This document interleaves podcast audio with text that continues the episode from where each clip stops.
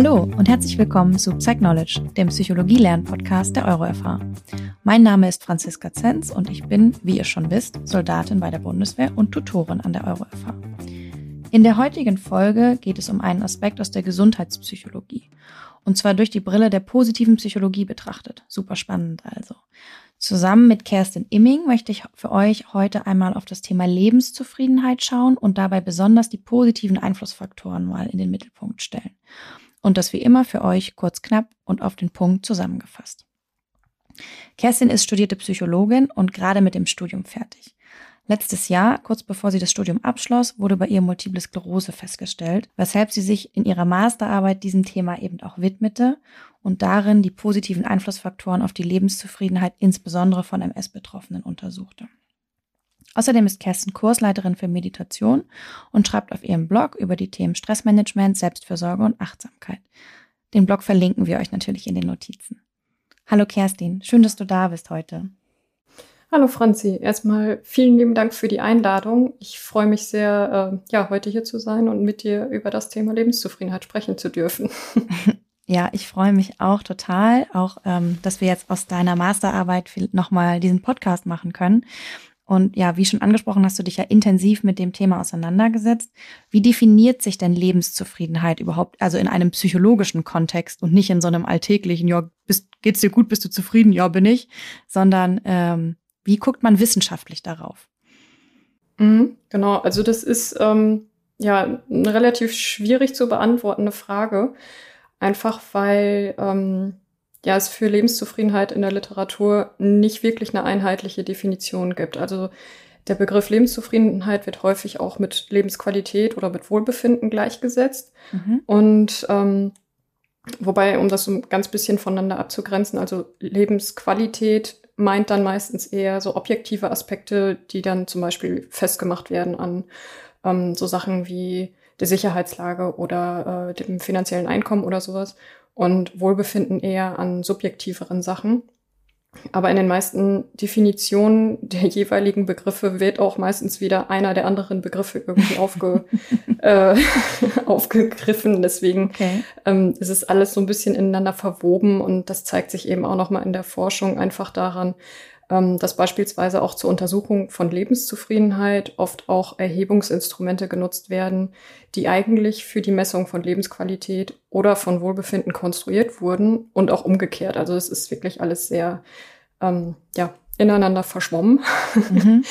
ähm, aber ganz grob gesagt kann man Lebenszufriedenheit als das Ergebnis eines Vergleichs verstehen. Also ähm, eines Vergleichs unserer aktuellen Lebensumstände mit unseren Vorstellungen davon, wie diese Umstände idealerweise aussehen sollten. Also das Ganze kann man so als ähm, Evaluationsprozess verstehen, bei dem auch ähm, Dinge wie Bedürfniserfüllung oder auch Zielerreichung eine Rolle spielen. Und wie dieses Ergebnis dann letztendlich ausfällt, also wie ich jetzt meine Lebenszufriedenheit einstufe, wie hoch oder wie niedrig, das hängt dann auch nochmal mit der eigenen Wertzuschreibung ab. Also das soll heißen, ähm, je zufriedener ich mit einem Bereich bin oder mit mehreren Lebensbereichen, der oder die mir einfach persönlich sehr wichtig sind, desto höher schätze ich eben auch meine allgemeine Lebenszufriedenheit ein. Mhm, klingt auf jeden Fall erstmal logisch. Und warum war das Thema Lebenszufriedenheit für dich so wichtig zu betrachten? Ähm, also einerseits ist wie ich finde, ähm, das Thema positive Psychologie ähm, einfach ein ganz spannendes Feld, auch in Bezug so auf die Frage, was kann man dazu beitragen, die psychische Gesundheit auch wirklich aufrechtzuerhalten oder zu fördern. Mhm. Aber es steckt eben ja auch ein Eigengewiss äh, oder ein gewisses Eigeninteresse dahinter. Wie du ja eingangs schon äh, erwähnt hast, habe ich, bevor ich mit der Masterarbeit angefangen habe, ähm, selber die Diagnose bekommen. Und also mit, äh, also die Diagnose MS. Ja. Und mit der Masterthesis konnte ich dann einfach selber nochmal so ein bisschen, ähm, ja, mich intensiver mit der Erkrankung auseinandersetzen, aber auch eben damit, äh, wie ich vielleicht meine persönliche Lebenszufriedenheit positiv beeinflussen kann, da die Erkrankung auch einfach sehr häufig mit Depressionen einhergeht. Mhm. Und ähm, ja, ich weiß nicht, soll ich vielleicht noch ein bisschen zur MS sagen, worum es mhm. da überhaupt geht? Ja, to ja, total gerne. Also, weil ich erinnere mich, und das ist vielleicht auch nochmal für alle Zuhörerinnen und Zuhörer interessant, ähm, ich, ich habe die Arbeit eben betreut und und wir haben sehr intensiv darüber gesprochen, Kerstin und ich, äh, wie wir mit dem Thema umgehen in der inhaltlichen Bearbeitung. Und dann habe ich nämlich auch festgestellt, dass ich zum Krankheitsbild überhaupt gar keine Vorstellung hatte. Ähm, ja, und dass ich deshalb auch überhaupt nicht verstanden habe, warum Lebenszufriedenheit da so ein wesentlicher Aspekt ist. Also ja, gerne führ dazu nochmal aus. Mhm. Okay, gerne. Also MS oder ja, kurz für Multiple Sklerose, ähm, das ist eben eine chronische Erkrankung, bei der das Immunsystem das eigene Nervensystem angreift. Also ähm, dabei bilden sich dann Entzündungsherde im Gehirn und im Rückenmark, was dann eben abhängig davon, wo sich diese Entzündungen bilden, eben zu unterschiedlichen Symptomen führen kann. Also das ist eine extrem breite ähm, ja, Spanne von Symptommöglichkeiten. Es kann von Sehstörungen über ähm, Gedächtnisprobleme, starke Erschöpfung, aber auch äh, Sprach- oder Konzentrationsprobleme, Empfindungsstörungen bis hin zu Lähmungen und so weiter. Alles Mögliche sein. Ja, krass, ja. also, also um wirklich nur ein paar zu nennen, das sind wirklich einige. Und ähm, die Erkrankung an sich kann man zwar medikamentös mittlerweile verlangsamen, aber sie kann eben nicht komplett gestoppt werden.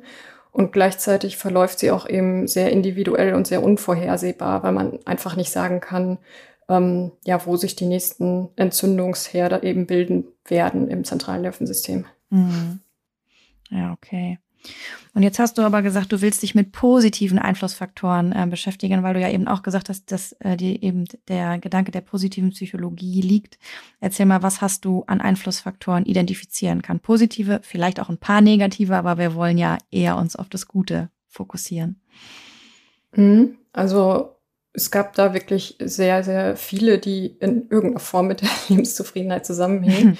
Ähm, das waren zum Beispiel Coping-Strategien, Zielverfolgungsstrategien, ähm, aber auch äh, psychologische Interventionen haben sich als ähm, hilfreich auch in Bezug auf die Lebenszufriedenheit gezeigt, genauso wie soziale Unterstützung. Ähm, verschiedene Lebensstilfaktoren, Achtsamkeit oder auch Persönlichkeitsfaktoren spielen da auch noch eine Rolle. Und ähm, ja, wie diese einzelnen Faktoren wirken, beziehungsweise wie sie mit mehr oder weniger ähm, Lebenszufriedenheit zusammenhängen, das hängt davon ab, wie diese ausgeprägt sind, also ob mhm. die irgendwie positiv oder negativ wirken. Und so ganz klar kann man das meistens alles auch nicht so wirklich voneinander trennen, weil viele Faktoren sich okay. auch einfach nochmal gegenseitig ja. beeinflussen und mhm. ähm, ja, genau. Okay, aber jetzt hast du ja wirklich also unglaublich viele Faktoren aufgezählt. Kannst du zu den einzelnen Faktoren, vielleicht fangen wir mal mit Coping an, weil du das als erstes gesagt hast, sagen, wie genau das dann wirkt? Also, soweit man es eben sagen kann, ne? weil du ja gerade schon mhm. gesagt hast, es hängt miteinander zusammen. Genau, also viele Faktoren davon, ich nenne sie jetzt mal Faktoren, weil es ist bei vielen Sachen einfach nicht klar, ob die jetzt wirklich eine kausale Wirkung darauf haben oder einfach nur mhm. irgendwie damit korrelieren. Ähm, aber bei Coping-Strategien, also bei Bewältigungsstrategien, fand ich es ganz interessant, dass in Bezug mit der äh, MS, dass da auch einfach viele Studien waren, ähm, die vermeidendes Coping als positiv ähm, zeigen konnten, also Aha. überraschenderweise. Ja, weil, spannend, ja. Genau, weil ähm, normalerweise ja eigentlich eher problemorientiertes Coping und ähm, so Dinge wie kognitive Neubewertung mhm. eher mit positiv oder eher positiv mit äh, Lebenszufriedenheit zusammenhängen.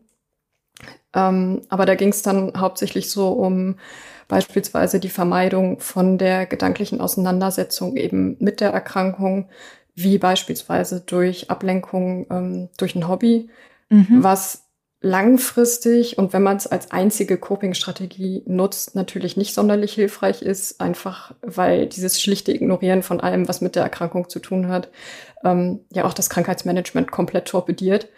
Aber zwischendurch scheint es wirklich einfach mal nützlich zu, äh, zu sein, um den Fokus wirklich mal wegzulenken mhm. ähm, von Zukunftsängsten oder auch von den Symptomen, die mit der Erkrankung ähm, einhergehen. Und dann war die kognitive Neubewertung auch noch eine Sache, die auch interessanterweise in Interviewstudien häufiger angesprochen wurde.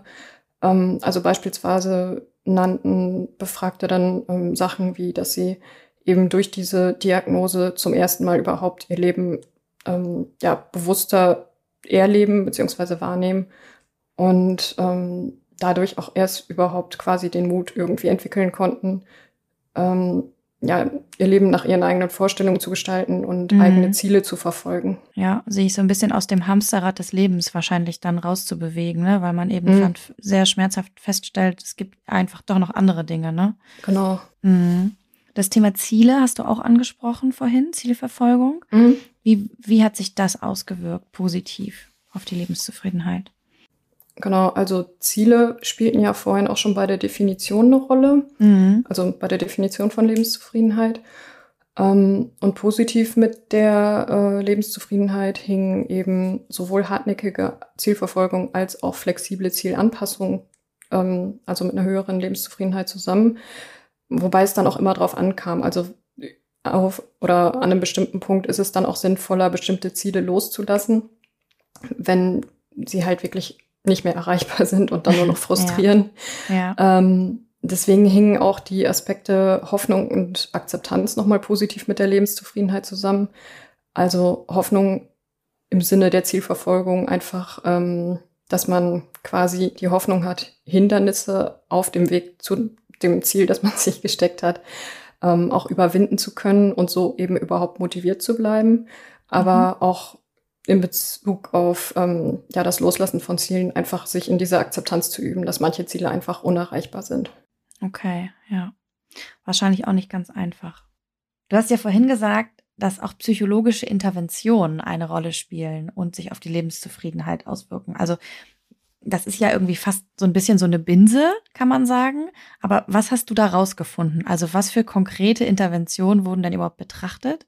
Und wieso war das oder wieso hatte das einen Neuwert für dich? Das finde ich ganz spannend, nochmal anzuschauen. Also die psychologischen Interventionen ähm, konnten dahingehend die Lebenszufriedenheit verbessern, weil sie einfach dabei geholfen haben, ähm, ungünstige Denkmuster zu bearbeiten. Also mhm. solche Sachen wie beispielsweise Wunschdenken oder Selbstkritik oder sowas. Also Dinge, die, wenn man sie wirklich die ganze Zeit gedanklich immer wieder eruiert oder auch in Gedanken komplett flüchtet, ja, dass es mhm. einfach eben sich negativ auf die Lebenszufriedenheit auswirkt. Ähm, also da konnte ja psychologisch interven äh, interveniert werden. Aber auch bei Verhaltensmustern, die konnten sich eben bearbeiten lassen, um damit auch gleichzeitig einen besseren Umgang mit der ähm, Erkrankung zu finden oder eben mhm. auch generell einfach Strategien zu erlernen, um besser mit dem ähm, mit der Erkrankung klarzukommen. Ja, kannst du noch mal ein Beispiel nennen vielleicht für Verhaltensmuster, damit es einfach ein bisschen greifbarer wird? Mm, also Verhaltensmuster, da komme ich später auch noch mal drauf, was oder was äh, den Lebensstil beispielsweise angeht. Also mhm. ähm, Bewegungsinterventionen haben sich auch relativ gut auf die Lebenszufriedenheit ausgewirkt, ähm, weil Bewegung oder halt so sportliche Aktivität auch ganz gut einem Symptom der ähm, MS entgegenwirkt, also diese starke Erschöpfung, die häufig damit einhergeht. Mhm. Wenn man sich halt regelmäßig bewegt, kann man so ein bisschen dagegen anwirken äh, und auch generell, was Bewegung angeht oder Sport oder sowas angeht, das kann auch einfach nochmal nützlich sein, um ähm, die Selbstwirksamkeitserwartung so ein bisschen zu steigern oder auch mhm. ähm, hilfreich sein, um beispielsweise, wenn man etwa irgendwie im Sportverein ist oder so, dass man auch soziale Kontakte aufrechterhält und dadurch auch soziale ähm, Unterstützung erhalten kann. Klar, ja. Mhm. Gab es sonst noch Faktoren, die du identifizieren konntest? Oder irgendwas, was für dich mh, ja besonders relevant war an der Stelle auch? Ähm, also nochmal ganz kurz zur äh, psychologischen Intervention. Da mhm. ähm, waren vor allem ähm, Achtsamkeitsinter, äh, achtsamkeitsbasierte Interventionen, aber auch welche auf Basis von positiver Psychologie mhm. ähm, mit dabei, die eben die Lebenszufriedenheit verbessern konnten, aber auch eben kognitive Verhaltenstherapie. Und bei der kognitiven Verhaltenstherapie ähm, zeigte sich auch, also zeigte sich generell ein positiver Effekt, egal ob das im Einzel- oder auch im Gruppensetting war. Ähm, und so dieses Gruppensetting da spielt dann vielleicht auch noch mal zusätzlich diese soziale Unterstützung und diese soziale Teilhabe dann auch noch mal mit rein. Mhm. Jetzt hast du vorhin noch den Punkt Persönlichkeit angesprochen. Der ist ja in der Psychologie irgendwie immer ein Einflussfaktor. Was hast du da im Zusammenhang mit Lebenszufriedenheit rausgefunden? Oder vielleicht auch an dir selber festgestellt? Ähm, ja, puncto Persönlichkeit, also da ähm, hatte sich vor allem die Typ D-Persönlichkeit äh, eher negativ hervorgehoben. Mhm. ähm, also die setzt mhm. sich zusammen aus einem hohen Neurotizismuswert, äh, geringer Extraversion und einer sozialen Gehemmtheit. Ähm, und die wirkt sich eben nicht nur schlecht auf die Anpassung an die Erkrankung aus, sondern auch eben auf die Lebenszufriedenheit allgemein. Ähm, und dieser Persönlichkeitstyp hing dann auch einfach mit Sachen zusammen wie einer schlechteren mentalen Gesundheit, ungünstigen Coping-Strategien, mehr Fatigue, also einer stärkeren Erschöpfung, ja. ähm, weniger sozialer Unterstützung mit mehr sozialem Rückzug, weniger Selbstakzeptanz, auch einem schlechteren Krankheitsmanagement oder auch mehr Schmerzen, mehr Depression, mehr Stress. Also mhm. alles nicht so ähm, ja, rosig. Ja. Wohin, wohingegen äh, das Persönlichkeitsmerkmal Extraversion ähm, einfach ja mit einer höheren Lebenszufriedenheit korrelierte und beispielsweise in Interviewstudien wurden auch von den Befragten, als sie dann eben gefragt wurden, welche ähm, Persönlichkeitseigenschaften ähm, sie selber als hilfreich für ihre Lebenszufriedenheit empfinden würden, wurden von denen dann auch beispielsweise neben Extraversion Dinge genannt wie Geduld oder Optimismus oder auch Willensstärke. Mhm. Okay. Und also gerade bei Persönlichkeit sieht man es, finde ich, sehr schnell, dass man äh, abdriftet, immer, immer die negativen Faktoren zu gucken und sagen, ja, was macht es denn irgendwie noch schlechter sozusagen, ne? Oder woran liegt es, dass es demjenigen so schlecht geht? Jetzt hast du dich ja explizit auf die positiven Faktoren ähm, beschränkt, auch in deiner Arbeit und sehr, sehr gezielt auch danach gesucht. Aus welchem Grund war für dich dieser Fokus so relevant? Also doch mal dieser Blick in die positive Psychologie. Mm, also in Bezug auf MS finde ich die Perspektive einfach wichtig, da äh, ja, wie gesagt, diese Erkrankung einfach mit einer höheren Wahrscheinlichkeit einhergeht, an Depressionen oder auch an mhm. Angststörungen zu erkranken. Und ich denke, dass der Blick auf die positiven Faktoren deshalb relevant ist, einfach ähm, ja, um diese auch verstärkt in Interventionen einbinden zu können, ähm, aber auch um Betroffenen selbst vielleicht was an die Hand geben zu können, was sie irgendwie im Alltag umsetzen können. Also wie gesagt, soziale Unterstützung war ähm, eine Sache, sofern sie denn als hilfreich empfunden wird, auch von dem Betreffenden, ja. ähm, die sich positiv auf die Lebenszufriedenheit auswirkt. Also, dass man dann guckt, okay, wie kann ich mein soziales Netzwerk vielleicht irgendwie ausbauen oder ähm, stärken, so dass ich sowohl emotional als auch vielleicht ähm, im Alltag irgendwie Unterstützung bekomme. Ähm, ja, oder auch Selbsthilfegruppen waren da auch ähm, ein Thema. Wobei ich aber auch finde, dass man da so ein bisschen die eigene Persönlichkeit einordnen können muss, um zu gucken, was würde mir persönlich am meisten helfen. Mhm. Ähm, also nochmal, um zur Persönlichkeit zurückzukommen, jemand, der beispielsweise extrem introvertiert ist, der wird wahrscheinlich weniger Nutzen aus einer Selbsthilfegruppe ziehen, weil man sich darin einfach in diesem Gruppensetting nicht wohlfühlt. Nicht wohlfühlt, ja und vielleicht dann lieber einfach mit ein oder zwei anderen Personen im kleinen Kreis dann einfach spricht und sich austauscht. Ähm, aber auch nochmal hinsichtlich der Persönlichkeit einfach um zu gucken, für welche ähm, Lebenszufriedenheit senkende Verhaltensweisen bin ich vielleicht selber einfach anfälliger. Also gehöre ich vielleicht zu dieser Typ D-Persönlichkeit? Wie kann ich dem so ein bisschen entgegenwirken? Mhm. Und ähm, ja auch so der, der Punkt äh, Selbstfürsorge. Also ich hatte ja vorhin schon mal angedeutet, dass Lebensstilfaktoren eben auch eine Rolle spielen, ähm, wie beispielsweise Bewegung, aber eben auch ähm, Schlaf genau, also, wahrscheinlich oder so. Genau, ne? oder Ruhe. Genau, wo, ja. wo, wobei Schlaf gar nicht irgendwie in meinen Rechercheergebnissen ah, okay. drin war. Also das fand ich auch sehr überraschend. Also ich glaube, da äh, ist noch mal Luft nach oben, weil das macht ja auch Neues extrem viel aus. Mhm. Genau. mhm. ähm, also das wäre auf jeden Fall auch noch was, mal was, wo man ein bisschen mehr drauf gucken könnte. Ja. Ähm, aber auch einfach, wie gesagt, so Thema Selbstfürsorge, was Bewegung, klar, was Schlaf auch angeht, aber auch was Achtsamkeit angeht oder Hobbys mhm. oder eben auch der soziale Austausch. Ähm, ja, wobei, also man dann ja auch sagen muss, alles kann man eben nicht alleine regeln und dass man dann auch psychologische Hilfe sucht und in Anspruch nimmt, um beispielsweise ähm, ja, an den eigenen Kontrollüberzeugungen zu arbeiten oder mhm. ähm, ja, auch Bewältigungsstrategien zu erlernen, die vielleicht ein bisschen positiver sind als das, was man bisher so angewendet hat. Mhm. Okay.